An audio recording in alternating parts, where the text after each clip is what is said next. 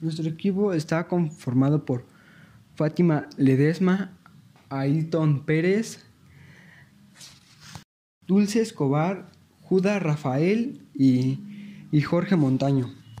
Somos alumnos del CETIS José María Morelos y Pavón y en esta ocasión nos reunimos para hablarles del tema de la bulimia en los adolescentes.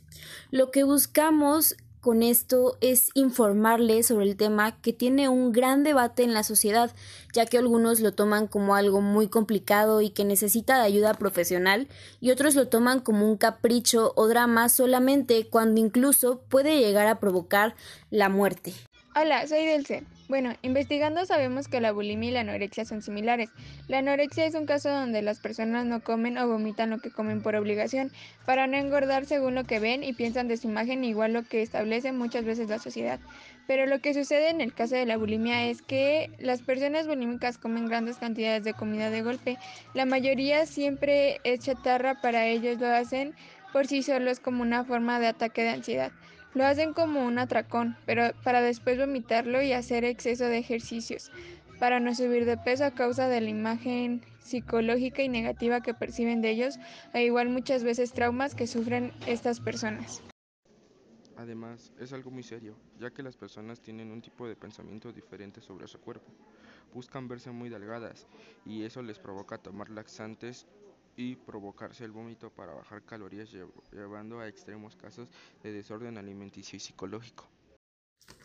Algunos de los síntomas que podemos encontrar en un paciente con bulimia de forma general a lo largo de la evolución del trastorno son obsesión por el peso y su imagen corporal, siguiendo dietas estrictas y respectivas que no suelen ser saludables. Otra también puede ser las conductas compulsivas y en alerta con extremo nerviosismo al tratar el tema de la alimentación o del físico. Otra puede ser la inestabilidad emocional e impulsiva, comprobándose en ocasiones de manera descontrolada.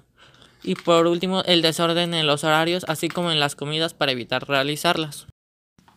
Recordemos que aún siendo un trastorno alimentario reconocido como tal, cada caso es diferente y personal y sus síntomas pueden verse variados por las características de la personalidad y de la persona que lo padece. Por ejemplo, yo en alguna ocasión me topé con una persona que era muy tranquila. La verdad tú le hablabas de todo tipo de tema, incluyendo comida, y pues ella era muy normal al respecto. Incluso hacíamos bromas sobre el tema de bulimia.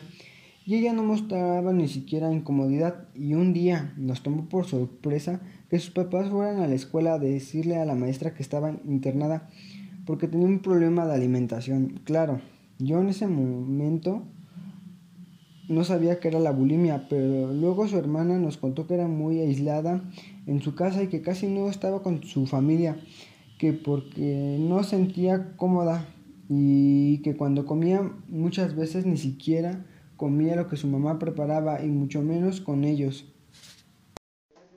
Pues sí, y es que es una baja autoestima, puede conducir una excesiva preocupación por el aspecto físico y esto puede llevarnos a hacer dietas restrictivas porque no siempre producen los resultados deseados. También se alteran con episodios de consumo incontrolado de comida que provoca el desequilibrio metabólico, entre otras consecuencias que dañan la salud.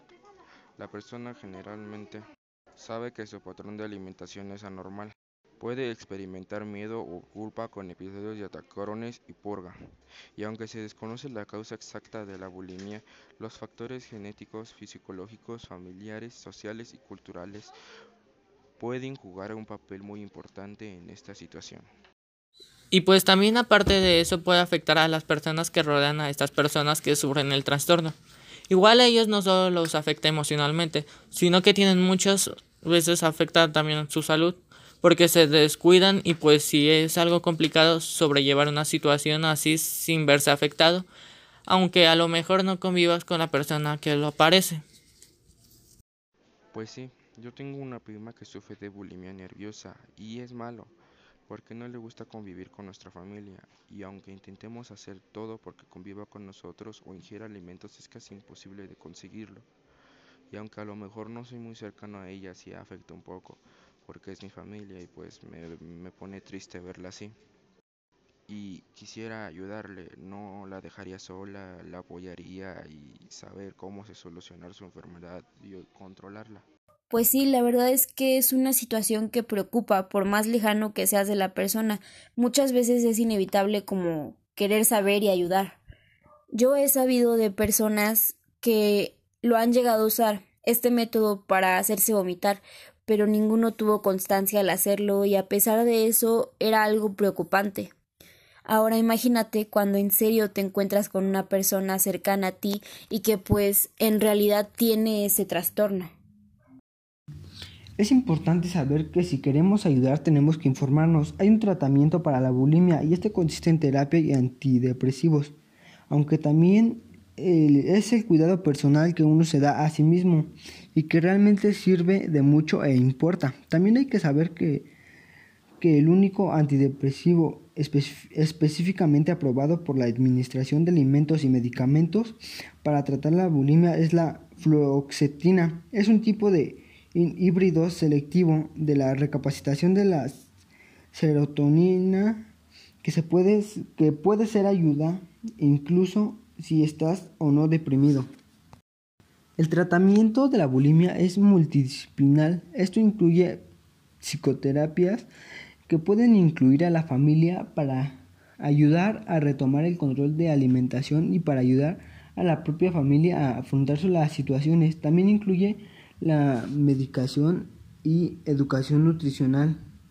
Las últimas décadas han desarrollado un gran número de estrategias terapéuticas para este tipo de trastorno y las terapias aplicadas son las psicoterapias individual, en grupo o familiar, los grupos de autoayuda y los tratamientos farmacológicos. Yo he escuchado y leído que el método que se utiliza con mayor frecuencia en el tratamiento de esta enfermedad es la combinación de fármacos antidepresivos con la terapia cognitivo-conductual, que por su parte es el método más afectivo y el que mejores resultados ha conseguido en el tratamiento de la bulimia, y que además de mejorar los síntomas, también modifica la tendencia a tratar dietas extremas e influye en las actividades hacia el peso y la figura, así como otros síntomas psicológicos como la depresión, la baja autoestima y el deterioro de las relaciones sexuales del paciente, etc. Y que estos los resultados se mantengan a lo largo de, a largo plazo.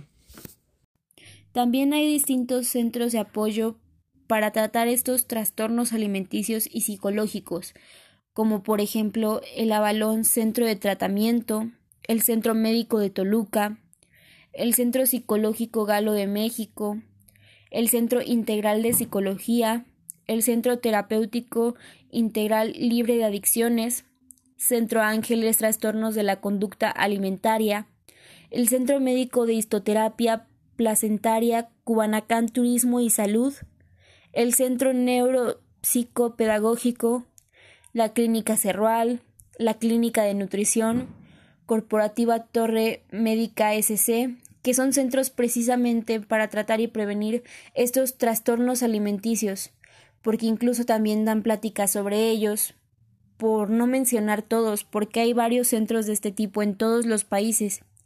Es muy importante informarnos para poder prevenir algo que puede hacerse más grande después. Esta información es muy importante para las personas que conocen o sufren esos trastornos. De verdad me gustaría mucho que llegara a manos estas para que les ayude. Es una investigación realizada con mucho empeño y amor, porque este es un tema preocupante, muy complicado de entender en la mayoría de los casos y que puede perjudicar la vida de muchas personas. Sí, y pues aparte es un tema muy interesante, por lo que en la etapa de la adolescencia hay muchos cambios, como ya lo habíamos dicho anteriormente, y pues hay que cuidar esto para que no perjudique o dañe de alguna forma nuestro futuro. Hay que saber qué es importante realmente y qué es lo que de verdad te sirve en muchos aspectos quienes en realidad son las personas con las que estás y si en realidad son tus amigos y te aprecian, porque también de esto depende el que te enseñen o dejen cosas buenas o simplemente te dañen de alguna manera. Es muy importante reconocer lo que tenemos que ver en la sociedad y por dónde lo tenemos que ver para que nos sirva de enseñanza y no solo de traumas o de crítica para mal. Tenemos que tener confianza en nosotros mismos, porque también de eso se trata la adolescencia. de encontrarte y saber realmente lo que quieres transmitir y lo que eres, para que la gente no te afecte de para mal y muchas veces termines teniendo este tipo de trastornos por traumas porque como ya lo dijimos también son psicológicos. Bueno, nosotros nos despedimos deseando haber ayudado e informado sobre este tema y esperando que les guste y se interesen sobre conocer un poco más y puedan ayudar a las personas que tienen este trastorno, ayudar a prevenir, cuidar desde niños para que así no haya traumas o cosas que empujen estos pensamientos en un futuro y causen daños muy extremos, no solo para la salud y la persona que lo padece, sino también para las demás personas de su entorno que se preocupan o que incluso pueden verse agredidas o heridas de alguna forma por la manera de muchas de las personas que lo padecen que tienen al tratar a los demás y que a lo mejor no lo ven como algo grave, por lo mismo de que no lo ven como realmente sucede en muchos casos, y se aferran a una imagen creada psicológicamente. Nos despedimos como un equipo, Esperando de verdad que este podcast les haya ayudado y haya sido de su interés. Muchas gracias por su atención. Hasta pronto. Esto es todo por el día de hoy. Mi nombre es Jorge. Yo me despido, mi nombre es Ailton. Y yo, Dulce, me despido. Gracias. Adiós, gracias por su atención. Yo soy Jura.